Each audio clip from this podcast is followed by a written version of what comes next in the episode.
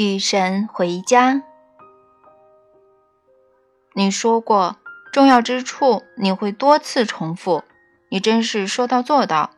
不过可以理解，你向我们展示的是一种全新的灵性，一种看待事物的新方式。我原以为我在那个苹果之外，一直想尝尝苹果的味道。这个是旧的灵性理论给我的教导。嗯，但是你现在说我不在苹果之外，而是苹果的一部分，正在穿越苹果，而且整个苹果就是神。神不是在核心，不是在万物的中心，神就是万物。正确。现在你正利用比喻去看穿比喻。你原以为自己一直在神之外，但你不在神之外，因为你不能。神是所有一切，没有任何事物会存在于所有一切之外。而且我是。你是对的，正如你刚才所说，你是平局的一部分，正在穿越平局。你是神的一部分，要尝尝神的味道。只是我怎么尝呢？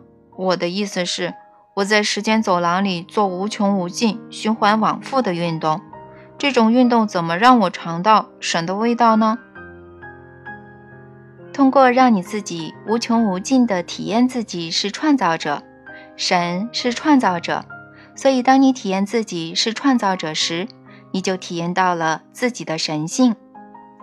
前面我告诉过你，构成整个宇宙的只有一种事物，以不同方式运动的一种事物。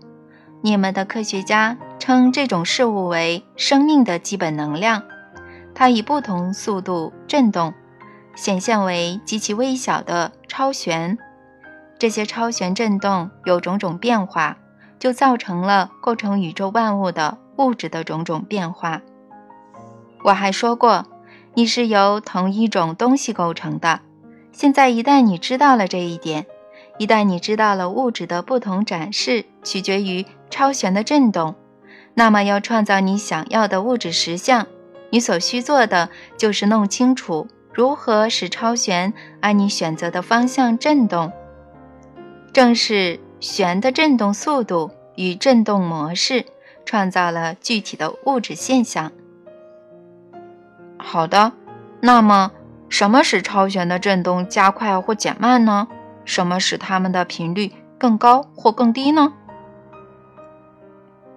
你，我，是的，你们所有人。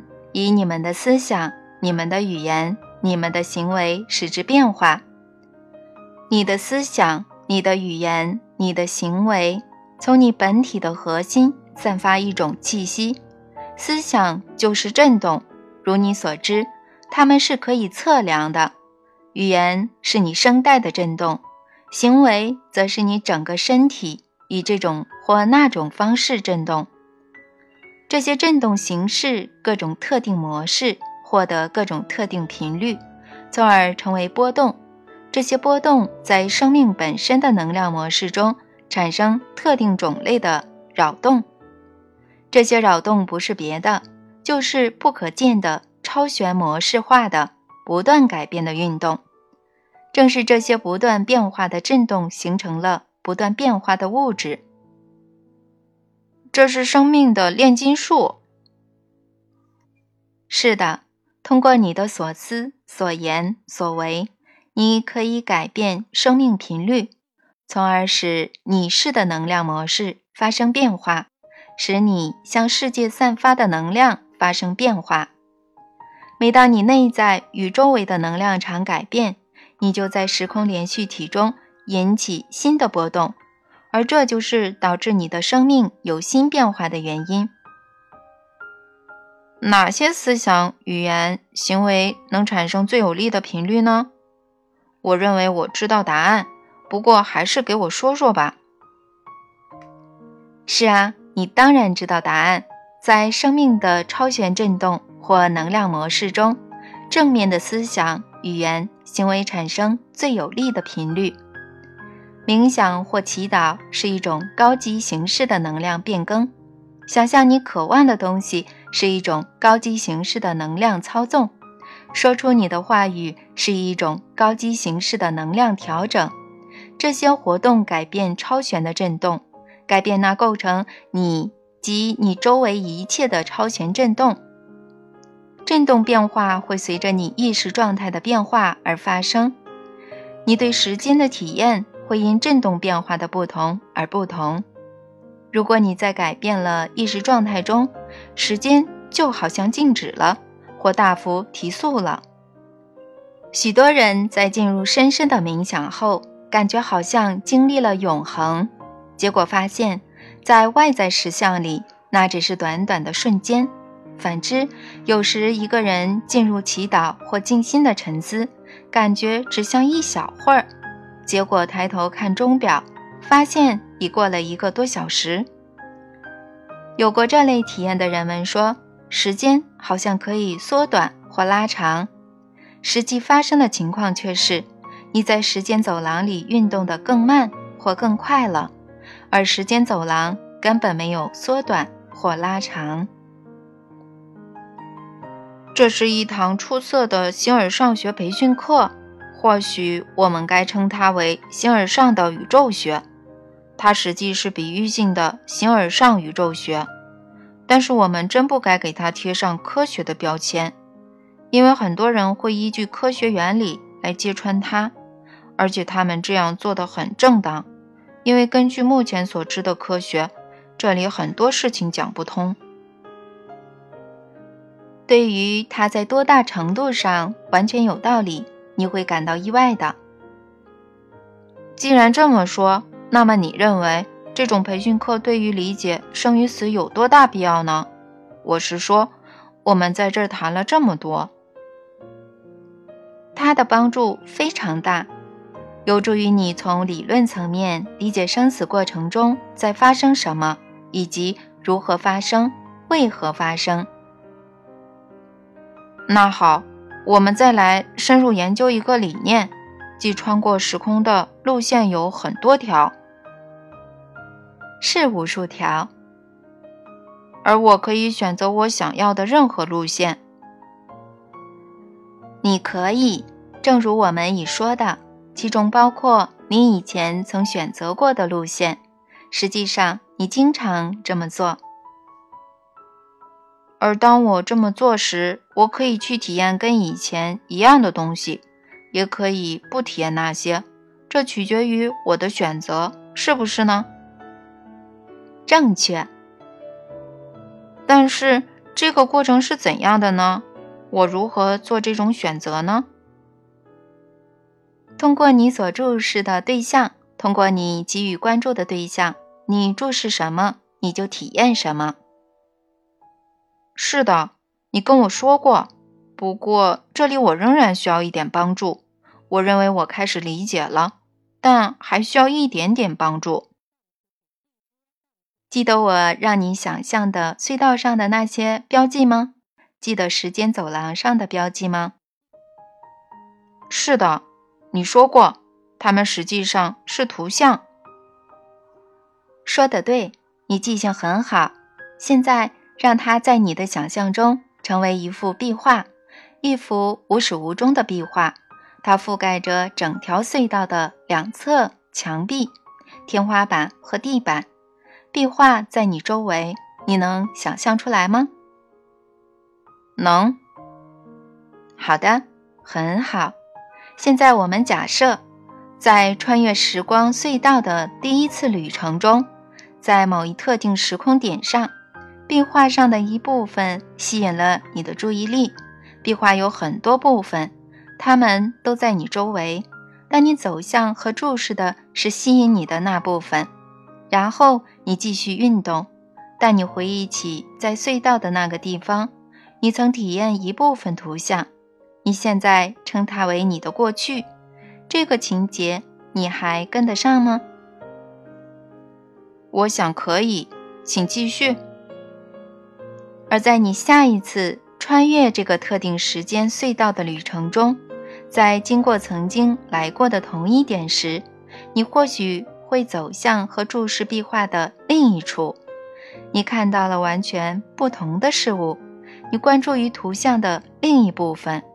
通过在时间走廊里左右、上下、前后的运动，或做圆周运动，你可以在同一时刻这么做。记住，在时间的每一片刻，你周围都是图画。如果你在走廊里只是前后、上下、左右的运动，那你的选项只能局限于你走向和注视的图像。但如果你做圆周运动，通过围绕时间之环的运动，它代表了某一特定的纳秒，那么你就可以探查存在于一个片刻的所有图像。这就像围绕一片雪花的每一边运动。记起我说过的话，每一时刻就像一片雪花，在整个永恒中没有两个同样的时刻。而如果我对任意一环做出改变，我就改变了接下来的所有图像。完全正确。这样一来，你就可以选择同一条道路，而看到不同的事物。天哪，我真的是指环王！你的确就是。环和圆一直被视为神圣的符号，它代表了永恒、圆满。无尽的爱，无尽的旅行。但是如果我在无尽的旅行中，我不就认出来？我是说，壁画在我周围，嗯，我不就认出一切了吗？是啊，当你沿着螺旋形穿越时间走廊时，你的目光经常会碰触到你以前见过的部分壁画。然后你会说：“我以前来过这儿，一切都跟那时完全一样，似曾相识的感觉。”正是这种感觉。有时候，当你周游时光隧道时，你体验到自己收到了信息或得到了指示，那可能是警告：别去那边，别去关注壁画的那个部分；或者，那可能是邀请。注视这一部分壁画，过来看看这幅画。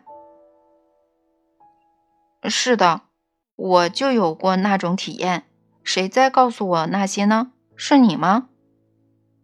是你，是你在告诉你自己，是个体化起点在给你发送指示，其形式被你们称为暗示、预感、女人的直觉或心灵感应。我在自说自话。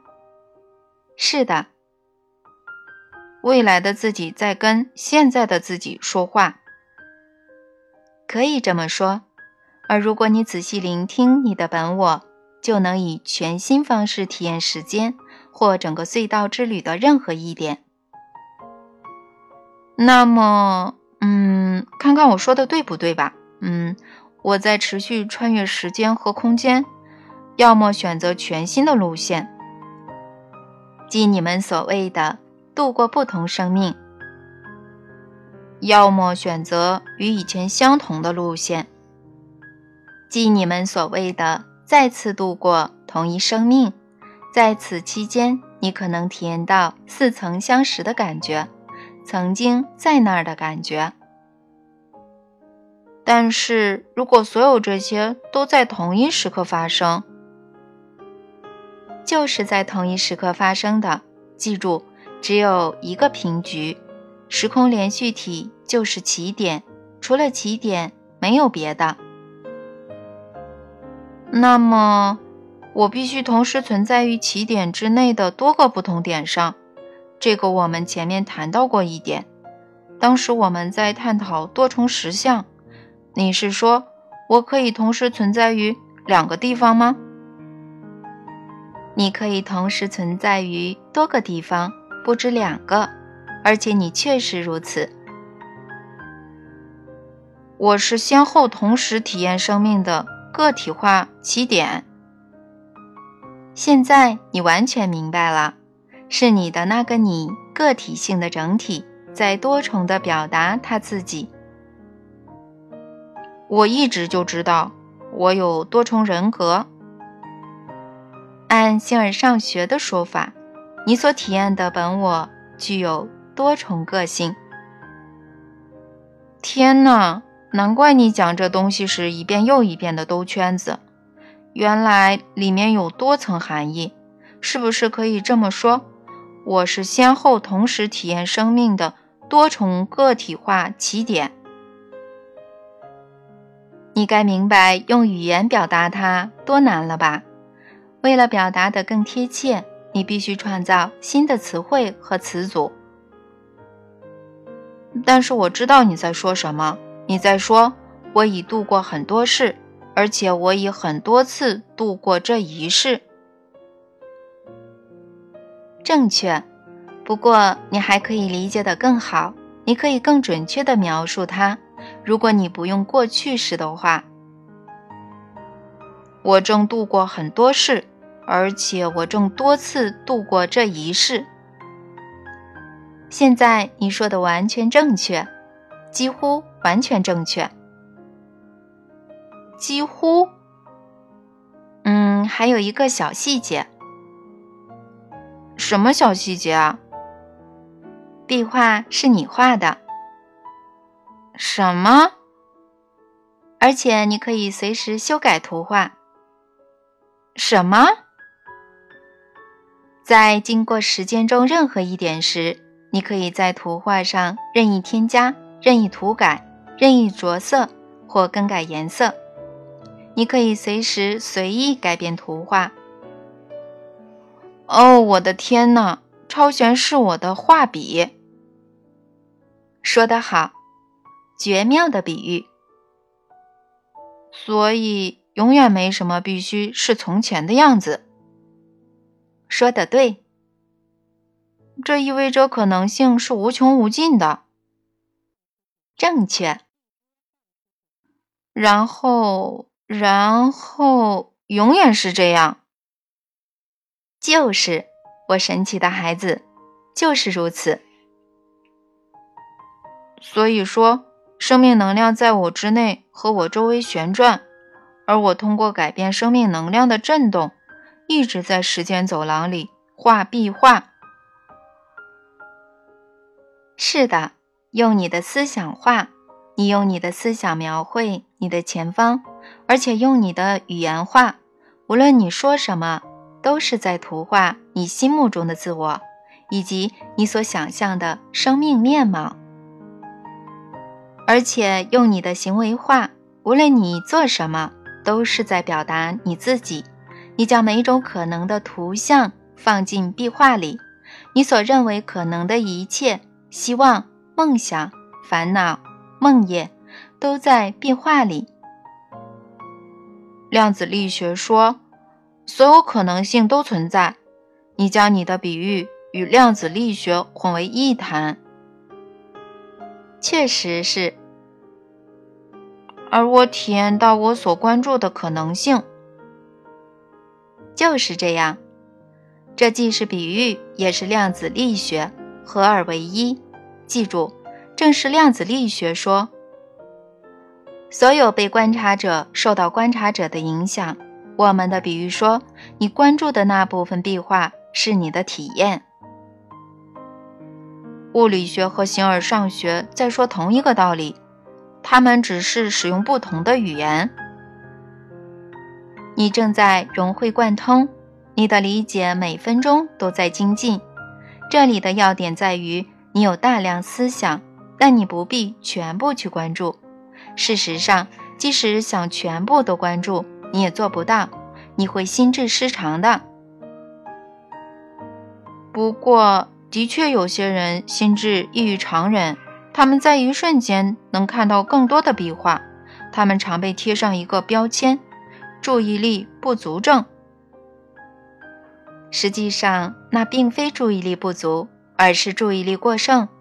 这些个体拥有超过常人的注意力广度，他们能看到更广范围的终极实相，他们吸收的更多。理解这一点之后，你将对这些儿童和成人另眼相看，将把他们称为天才或深蓝、孩童。哇，你要在这儿解释所有一切？不，不是所有一切。要解释所有一切，还要在永恒的时间里进行多得多的对话。然而，我们现在的对话尽管有局限性，但已经很不错了。因为就算你刚开始真正了悟生命的运作与死亡的意义，也可能体验到与神在一起的感觉。你对这种体验已渴望了那么久，现在是时候了。现在是进化到更高层次的时候了，是精进的时候了。这是你的灵魂将你引领至此的缘由，是你创造这种体验的缘由，是你进行这场对话的缘由。我正在教自己如何让生命运转起来。是的，你一直在教你自己，不过你正在加速。你在为你自己奠定生命的理论基础，用一点比喻，用一点科学，用一点形而上学，以及用大量的灵性。我懂了，我明白了。所以现在我想知道，对于我在时间走廊的可能性壁画中描绘的图像，我该如何对待呢？当你不愿让脑海里浮现的图像在你的实像里出现时，那就别让它再出现在你的心目中，想点别的。这适用于生命中的所有事物，是吧？是的，而且它还适用于死亡。这真是令人吃惊。我是说，我们在生命中创造我们自己的实像，这已经够让人吃惊的了。我们在死亡后还创造我们自己的实相。这绝对是颠覆性的。当认识到死亡不存在时，你并不感到吃惊。是的，现在我在更深的层次理解了回忆之期死亡不存在这句话的确切意思，就是前面你所说的，我们所描绘的那种死亡不存在。往下说。嗯。我现在听得更明白了。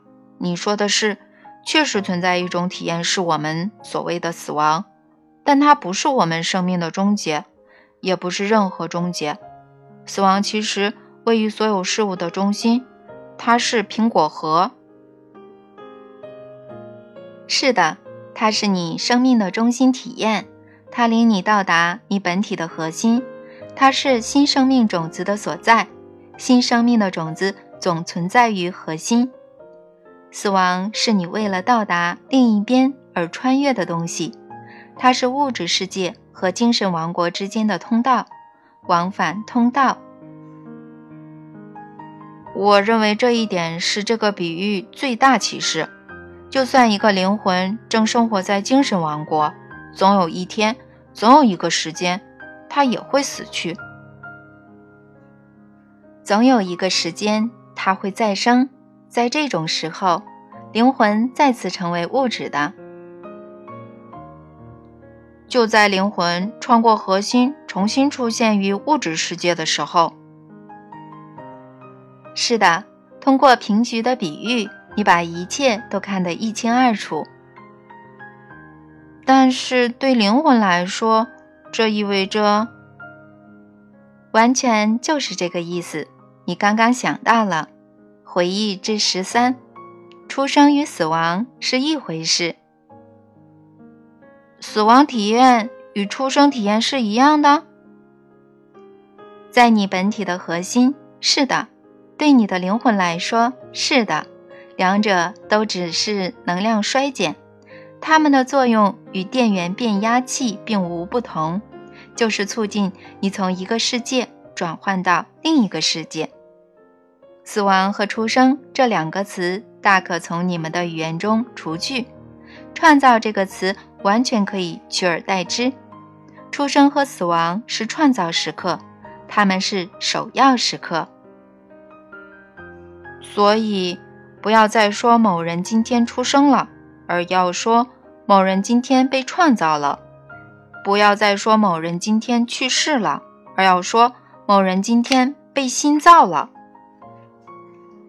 是啊，那该多好，那就准确多了。理解死亡的人寥寥无几，所以很多人将死亡描绘成最痛苦的体验。记得我说过的话，你可以随意描绘壁画，呃，而且你创造什么图画，你就体验什么图画。但那会很可怕的。如果我信任的人告诉我恐怖的事情，那可不是我的过失。你让别人为你画像吗？我们都这样做。很多人所知的审判和诅咒的说法都来自宗教，神父、牧师、拉比、毛拉等，他们都是人们深深信任的人，是为人熟知并传播真相的人。是的，这就是宗教以及宗教向其信众传递的信息至关重要的原因所在。但是。如果在终极实相里不存在地狱、审判和诅咒，那为什么一个人还必须体验他们呢？我们已经反复说明了多次，一个人不必非去体验他们，一个人可以选择去体验。你不必听从任何信仰系统的指令，也不必接受或拥护任何人的教导，你可以做出一个有意识的决定，去追寻你的真相。实际上是创造你的真相。你老是说我能创造我自己的真相，你每天都在这样做，根据你的信念。但是你前面说过，一个人不断在三个不同层次，即潜意识、意识、超意识上进行创造。那么，为什么超意识即我们的最高部分？选择诅咒而不是其他呢？为什么他不创造别的东西呢？你一直在倾听我所说的每个字，是不是呢？我们在以最认真、最庄重的方式讨论生与死，我当然在倾听。很好，因为我在倾听你所说的每个字。这是什么意思呢？你会明白的。